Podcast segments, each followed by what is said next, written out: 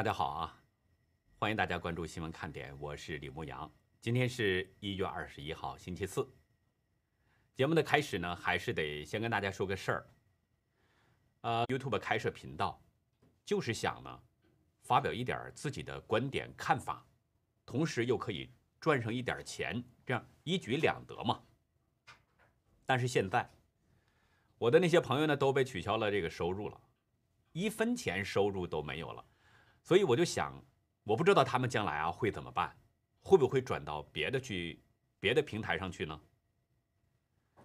新闻看点呢，昨天刚刚被解封了，那未来什么样，我们现在也不也不清楚，我们也不给自己去设定什么，我们也不清楚我们未来会怎么样。但是呢，我可以跟大家说哈，呃，就是我们在 YouTube 这边可能不会停留的很久。因为大家也都看到了，这个环境不是正常的生存环境。之前新闻看点呢，遭受过很多的不公正的对待、不公平的打压。这个呢，我曾经在很多次的这个节目当中都跟大家提到过。那为了防止您呢跟我们失去联系，那么怎么办呢？您可以尽快的加入我们的这个平台优乐客。我们以后所有的节目都会转到那边去播出。昨天我就跟大家讲了嘛，我说 YouTube 视频下方呢，我们会贴出很多的网址，其中第一个网址就是关注新闻看点后边有一串网址，您呢是可以点击后面的这个网址，然后使用您自己的邮箱注册一下。注册了以后呢，我们就会在以后如果有新节目上传呢，我们就在这个 email 中及时的通知您。请您一定抓紧时间去注册一下，千万不要耽误。那好，现在呢就开始我们今天的话题啊。大家知道咱们中国人呐，都喜欢应景，到什么时候说什么话嘛，到什么山唱什么歌嘛。比如高兴的时候，那高兴的日子就尽量的多说一些开心的事儿，为的就是增添一个喜庆气氛。那如果你这个时候，人家都高高兴兴的，你去给别人说点那些伤心丧气的事儿，去给别人添堵，那就是不识相，甚至可以说这是找打。昨天是拜登就职美国总统的日子，其实这对美国朝野来说，这是一件很大的事儿。就在拜登宣誓就职的同时，中共扔出了一份对川普政府官员的制裁名单。昨天我们已经提到了，里边有二十八个人。习近平的这个举措显然是他有两个目的，可是这种做法显然他是误判了。在今天的记者会上，中共外交部发言人华春莹又表示说呢，注意到拜登讲话当中反复强调团结，他说这正是眼下美中关系所需要的。这个华大妈表示说，民主呢。是应该允许有不同的声音，分歧不该导致分裂，在国际关系中也应该和谐共存等等。你看华大妈这话说的，说的比唱的都好听啊，对吧？有这么句话吗？说的比唱的好听，华大妈很拿手。大家看，中共在这儿又来跟咱大谈民主来了，又跟咱们谈这个大谈民主啊，说民主应该允许不同的声音。可是大家想想看，中国人有谁敢发出跟中共不同的声音呢？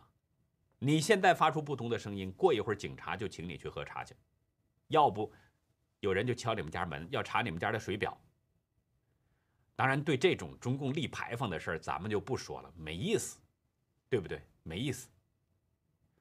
其实看今天这个华大妈的表现，实事求是的说，比昨天呢，似乎是稍微收敛了一点儿。这个獠牙滋的不是那么明显了。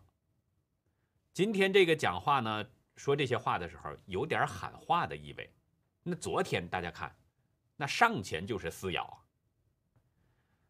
大家知道，昨天正在拜登就职典礼当中，中共宣布对川普政府的二十八名官员实施制裁，其中包括前国务卿蓬佩奥、前白宫贸易顾问纳瓦罗，还有前国安顾问奥布莱恩等等。大家看，中共是在声明中怎么说的呢？说过去几年，美国的一些政客破坏了中美关系等等。他说是过去几年。既然过去几年一直都有这样的情况存在，那你为什么不早去制裁呢？你为什么非得要人都已经卸任了你才来制裁呢？你为什么非得等到政府换届了之后你才来制裁呢？昨天我在节目中就说，我说中共这是心虚胆怯，因为他根本就不敢制裁那些在任的美国官员，为什么？怕呀，怕招来更严重的制裁啊。他不像美国制裁中共的那些官员，大家看川普政府制裁中共的那些官员，管你什么在任不在任。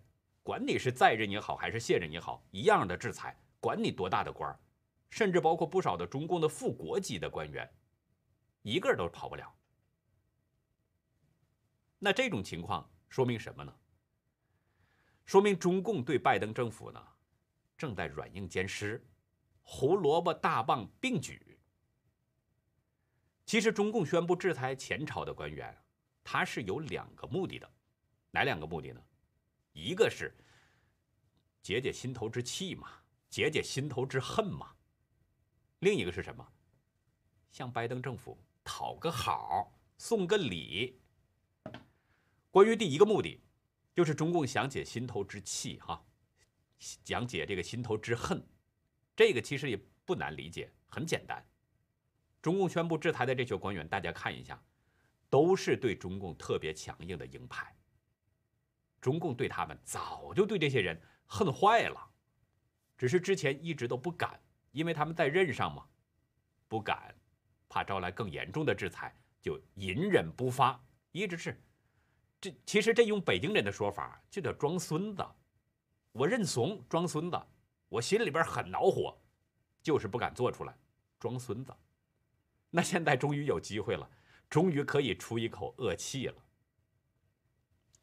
但是我经常跟大家说一件事儿，我说美国的官员他不像中共的官员，中共官员是满朝文武藏绿卡，半壁江山养红颜。可是这些被制裁的美国官员，他们在中国是没房子没地，他们也没有二奶三奶，更没有私生子在中国，他也不会把钱去专门存到中国的银行等着你去制裁。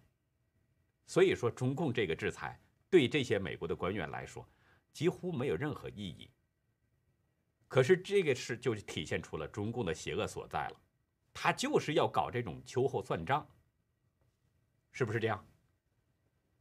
中共第二个目的呢，就是要用这种方式给拜登政府送礼。新官上任了，我得送个礼啊，讨个好啊，向拜登政府买个好嘛。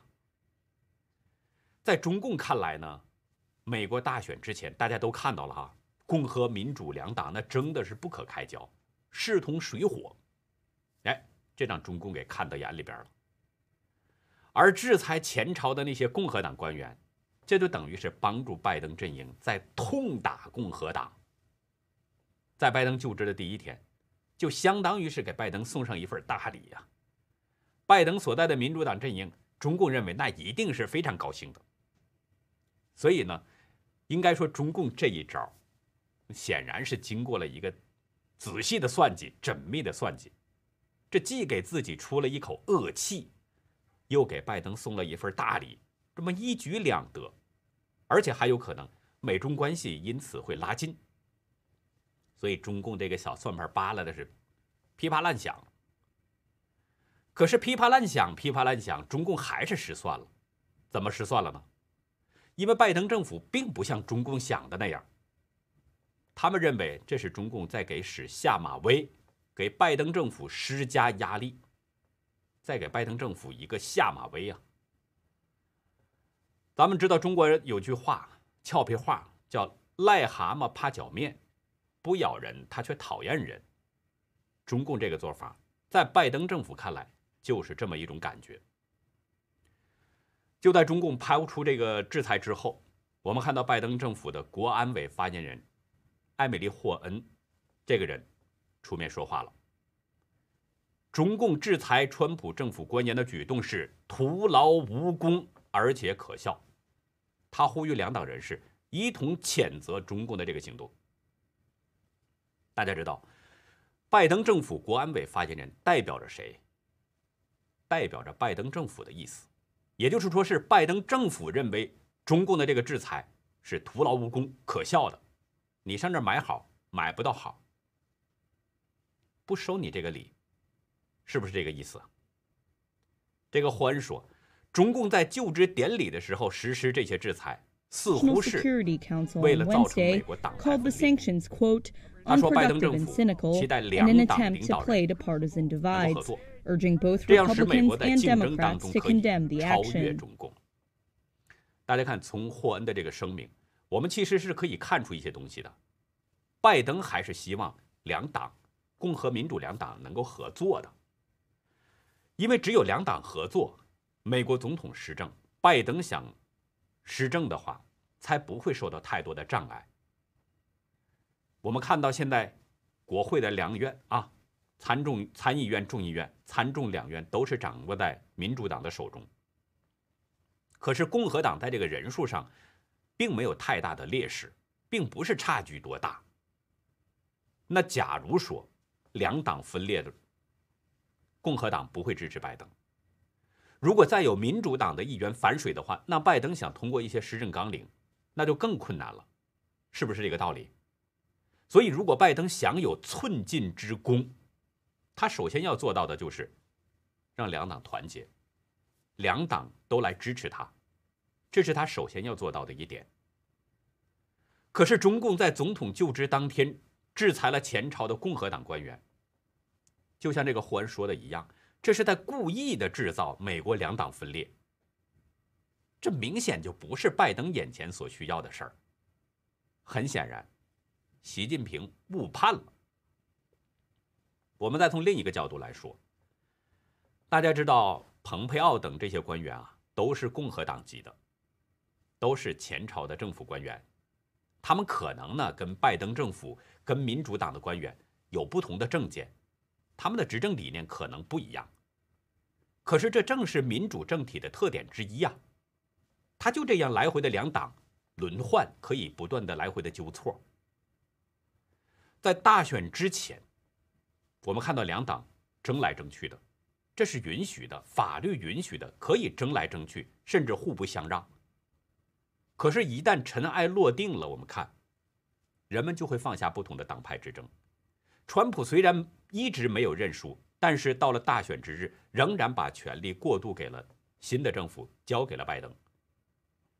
美国人呢，该怎么工作还怎么工作，该怎么生活还是怎么生活，一样的团结向前，一样的应对共同的敌人。咱们中国还有一句话，是民间的俗话哈。叫家鸡打的团团转，是野鸡打的满天飞。共和民主两党再怎么政见不合，那彼此都是美国人，对不对？他不可能变成一个中国人，一个美国人吧？再怎么政见不合，他也都是美国人，有很多共同的利益，有很多共同的追求。可是美国跟中共就不一样了，可能呢？某一届美国的政府跟中共哎走的近了一些了，那也仅仅就是近一些而已嘛，不可能他跟中共真的去穿一条裤子吧？到关键的时候，那美国人不还是美国人吗？中共永远是中共啊。所以呢，中共再怎么亲近，再怎么讨好拜登政府，再怎么讨好拜登，他也不可能被美国人看作是自家人，因为自由民主。还有共产集权暴政，它永远都是势同水火，水火不容，就是这么回事儿。而习近平可能认为，美国两党现在已经是不可调和了，可能认为呢，拜登也一定是恨那些共和党人，认为制裁川普政府的官员一定会很对拜登政府的胃口，这不是严重的误判吗？中共呢是本想啊。在拜登登基当天给送一份大礼啊，结果是弄巧成拙。而且中共的这个举动，对拜登政府其实是带有一定的威胁意味的。我们刚才已经说了，中共制裁的这些人呢，都是典型的对中共强硬的鹰派人物，对吧？这就相当于呢，是中共在向拜登新政府施加压力，施加什么压力？你如果也像川普政府一样的来对待中共，那么中共将来也会采取同样的做法来对待你，对待拜登政府的官员。这就是在拜登就任当天，中共用这么一个姿态，先给拜登来了一个下马威，先给你一个警告。拜登会吃这一套吗？拜登会吃中共这一套吗？我们从霍恩的那个呼吁来看，拜登总显然是讨厌中共这个做法的。我之前呢说过很多次，我说中共如果不折腾啊，他还好一点只要他一折腾，那就是他丢人现眼的时候。你看现在习近平玩砸了吧？从习近平着急出手来看。其实我们可以分析他的这个心理，他是希望能够跟拜登政府呢搞好关系，否则的话，他也不会在拜登上任的当天做出这么一手。他是想送一份礼，可是弄巧成拙了。这个做法很可能会影响到后面的美中关系。其实美中关系啊，有很多时候都是受到了习近平的影响的。我们换句话说哈。美中关系怎么样？习近平的影响是相当不容小觑的，因为只要中共折腾，那美国就得要做出回应，而且是必须做出回应。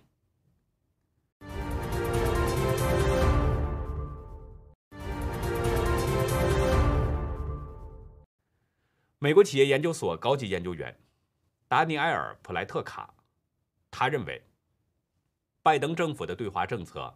与川普政府时期相比呢，不会出现大的变化。他认为不会有太大的改变，就是对华政策啊。他对美国之音表示，在中国问题上，很多问题不是取决于拜登，就像过去，完全不是取决于川普是一样的，取决于谁呢？他说，更大程度取决于习近平。普莱特卡认为。习近平制造了一种局面，美国必须做出回应，不是关于拜登或是川普的，不管谁担任美国总统，都必须有所行动。比如，美国的对华贸易政策，川普政府强调公平，在全美国都引起了共鸣。卡内基国际和平基金会学者包道格，他也持有相同的观点。他认为呢，习近平上任之后。美中两国的摩擦和冲突点就越来越多了，所以呢，不管是哪位总统执政，都自然的会对中共强硬起来，因为这不是美国人要变，而是中共要折腾，美国就必须做出回应，就是这么个道理。习近平执政这几年，大家看，他呢是对内实施高压统治，对外采取冒险挑衅的政策。而中共在政治、经济、军事、国家安全，包括在人权等等这些问题上，其实都是对美国、对美国的价值观构成了一定的挑战了，构成了威胁了。斯坦福大学国际问题研究员梅惠林，他也直言，美国呢是欢迎有一个有建设性的、有和平的中国能够融入国际社会。可是，当北京采取不负责任、咄咄逼人的行为的时候，美国就要对中共采取强硬立场。你看，美国的这些学者，他们的观点都是惊人的一致。只要中共折腾，只要中共不负责任、咄咄逼人，采取对世界的这种诱惑、渗透，甚至展现他的这种想独霸世界的野心的话，那么美国绝对不会允许。美国对中共绝对会采取强硬的立场。大家已经看到了吧？参议院已经确认了海恩斯成为了国家情报总监。这位美国第一位女性的国家情报总监啊，她在前天已经表示了，上任之后将会把更多的资源放在应对中共的问题上，说的非常明确，要把更多资源放在中共的问题上。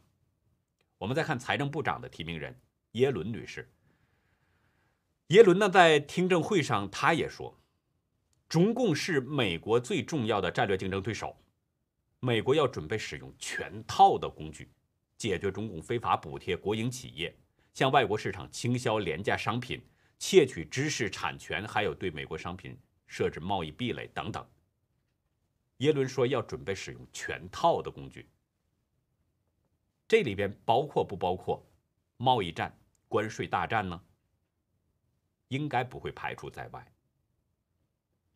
中国大陆有句话叫“不作不死”啊，中共越折腾，他就死的是越快。那接下来呢，我们还是得关注一下疫情情况。上海啊，今天紧张了。中国的第一大都市上海，今天出现了一个中风险区。黄浦区昭通路的居民区，就是福州路以南的那个区域了。发现了三个确诊病例之后，当局就把这个区域给划定为是疫情中风险区。这也是上海出现的第一个中风险区。所以呢，我们看到上海疫情这个消息很快就登上了热搜。截止到我们截稿的时间呢，是有五亿六千万人都在关注这个消息。上海出现问题，不次于北京出现问题。黄浦区的副区长叫左一梅，他表示呢，说小区被调整为中风险地区之后，已实施封闭管理。但是由于当地的房屋呢是属于二级以下的旧里，长期封闭管理不方便，确定组织居民到宾馆集中封闭管理。什么意思呢？这就是说，昭通路的居民区已经是被封闭了。我们看到这个在地图上有一个区域已经被圈上了红线，这个区域已经完全被封闭了，就是相当于是封城一样。这儿呢，只不过就是封小区，然后呢，把这里的所有的居民都送到了宾馆去集中隔离。有网络视频当中显示，昭通路两侧的那些商铺都已经关闭了。有路边呢，我们看到有很多那些身穿防护服的工作人员，当然也有警察。都在那儿呢，去组织人们登上不同的大巴士，把人们要送走。近两千居民呢，分批是给送到这个隔离宾馆。我们看到有不少的居民都拉着箱子哈，有的还甚至还带着宠物狗等等。这三名确诊的患者呢，其中一位呢是五十六岁的李某，复旦大学附属肿瘤医院对医院外包外勤人员。啊，后勤人员对他们呢进行核酸例行检测，然后当中就查到了这个李某是呈现阳性，在今天凌晨的时候进行了复核，结果呢就被确诊了，感染了中共病毒。另外一位呢是李某的朋友，四十八岁的田女士。当局呢对李某进行这个密切接触者啊进行排查的时候，就查到了这个田女士这儿，发现田女士。也感染了中共病毒。第三位呢，是五十三岁的周某，他跟田女士啊两个人是住在同一个小区，啊同一个小区里边的邻居，是在仁济医院对相关人员的理性啊这个例行的这个核酸检测当中呢发现的，也是在今天凌晨复核当中被确诊是感染了中共病毒。这三例病患的出现呢？其实已经意味着病毒在上海已经是开始社区传播了，因为这是本土病例，所以呢，这种情况使上海当局马上就紧张起来了。上海当局要求从今天起，上海市各大医院全院全员进行核酸检测。复旦大学附属肿瘤医院徐汇院区，还有上海交大附属仁济医院西院区，都是从今天开始门诊。停了，不再接受这个门诊了，不再开设门诊了。另外呢，还有视频当中显示，仁济医院对面的那个弄堂居民呢，全部都被要求是做核酸检测。仁济医院附近的呢，也是全部进入封闭状态。我们看到上海市中共病毒临床救治专家组的组长张文宏，这个是大家比较熟悉的一个中共的专家了。他表示呢，说病例是主动筛查之后发现的。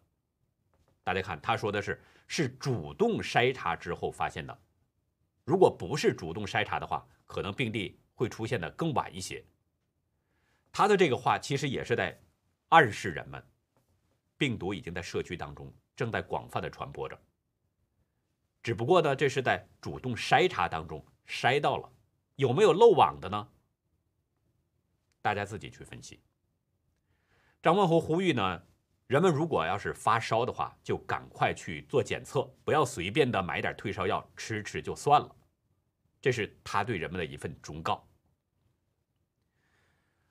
上海呢，现在是出现了一个中风险区。那河北省石家庄呢，今天也有两处是升级为中风险区域，一处是石家庄市长安区保利花园 D 区，另外一处是河北省胸科医院公寓的北区。那加上这两处，截止到目前呢，河北省现在是有三个高风险的地区，包括石家庄藁城区的这个全域。还有新乐市全域，以及邢台南宫市整个全部的这个所下辖的范围，而中风险地区呢，河北省现在是已经变成了四十一个。今天疫情最严重的藁城区，区委的一二把手、区委书记和区长一二把手都被摘下了小布纱帽。区委书记张巨华被撤去了职务，女区长袁丽华。是辞去职务，不过呢，当局没有说袁丽华是主动辞职还是被动辞职，反正是说呢，他辞去职务了。其实啊，咱们分析，不管是撤职也好，辞职也好，出现这么大的事儿，中共绝对要抛出几个替罪羊来。所以呢，这个区委书记和区长很有可能就是替罪羊。那藁城区的一二把手换人。我们估计呢，很可能是跟河北省医护人员的感染有关。根据当局的通报，藁城医院和新乐中这个新乐中医院哈，都有医护人员出现了感染的情况。大纪元的记者呢，做了一份暗访，是假扮成了这个病患的家属，就给藁城医院去打电话询问感染情况还有隔离措施。接电话的工作人员表示说。两个医院情况都不好，都挺糟糕的。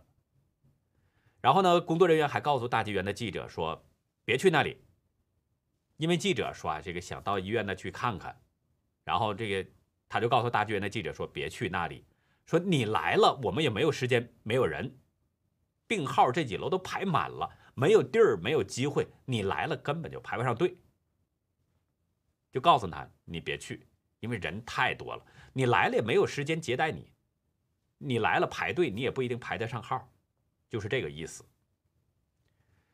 有一位呢当地的网友介绍，向大纪元的记者介绍说，藁城中医院的医生没有防护服，他本人就因为发帖请求医院防护服，结果是被封号了，被禁言了三天。这个网友介绍，藁城中医院有职工确诊。但是医院呢，却不给医护配防护服，只有一个口罩，一个面罩，身上有一层蓝色的罩子，就跟咱们普通人基本上是一样的。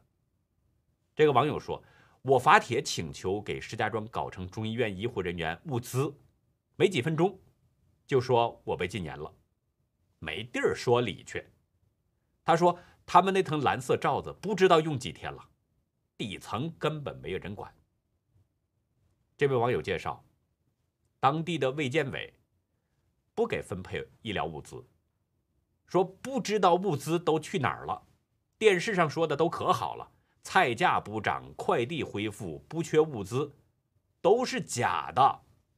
他说看央视新闻下面都是变好了，加油之类的，不好的声音根本就不允许发出来。这个网友说的情况呢，其实在全国各地啊。在疫情严重的地方，都存在着。就在这种疫情越来越严重的情况下，哪儿的物价都会暴涨的。黑龙江绥化市望奎县全域，大家知道现在已经是被调整为是高风险地区了。当局呢现在又提高了封锁的要求。什么要求呢？每个家庭以前是每三天有一个人可以外出一次去采购。现在已经变成七天之内不允许出门，完全在家封闭。齐齐哈尔昂昂西的陈先生说，已经有一周没有出门了，疫情十分严重，小区都不让出，都封了。有民众透露呢，说昂昂西的这个严重程度不次于望奎，有的病例他就是不给你报，实际上病例是存在的。此外，还有这个齐齐哈尔弗拉尔基区，也是要求全区的居民是一律都居家避疫，不能外出。家庭成员之间，而且还是要求要保持一个安全距离。我不知道这家庭成员在家里面怎么保持这个安全距离。还有大庆市肇州县肇东县，那封闭也是相当的严格。有知情人告诉大纪元，乡村整个现在整个全都是封锁了，就是道跟道之间，现在整个都不允许过去。隔着一条道，你想从道东走到道西不行，直接就整一车土往中间一堆，车子根本就不让过。大庆市赵州县的林女士说。赵州县所有的酒店都不让住了，现在都封城了，不让进也不让出，有的小区也封了。一位化名叫陈鑫的哈尔滨市的市民告诉大纪元，哈尔滨市现在接近要封城了，官方呢是下发了禁止聚集的各类通知。说啊，这个这个网友说，哈尔滨的物价高的离谱了，大葱现在是十一块钱一斤。鸡蛋八块钱一斤，那肉根本就不敢看了。猪肉价基本上就是三十块钱以上，牛羊肉全都是四十五十块钱一斤。哎，说到这个猪肉的价格呀，我这儿还得插一句，我呢是收到了一个天津某区的一位网友呢向我们爆料，爆料中透露说他们当地的那个猪肉批发的价格，一斤是二十六块钱。批发的价格，而且这个网友还告诉我，说呢，这还得需要是有关系才可以买得到，没有关系，有钱也买不着。二十六块钱一斤，是批发价，零售价是多少呢？大家可以去想。那位化名叫陈鑫的哈尔滨的市民还透露说呢，现在哈尔滨呢是外松内紧，十分紧张。官方报的数字。老百姓都不相信，他说：“大家都知道，官方的数字还要乘上十以上。”那好，以上就是今天节目的内容了。如果您喜欢新闻看点的话，请别忘记点赞订阅，并且呢，记得把它分享出去。真相对每一个人都很重要。美国的政权更替啊，其实在很多人看来呢是比较正常的，但是也有很多人呢。是而乐而忧。其实大家呀，如果看看那个海浪沙滩，或许就会有所释然。欢迎大家到优乐客会员区来了解更多。感谢您的收看。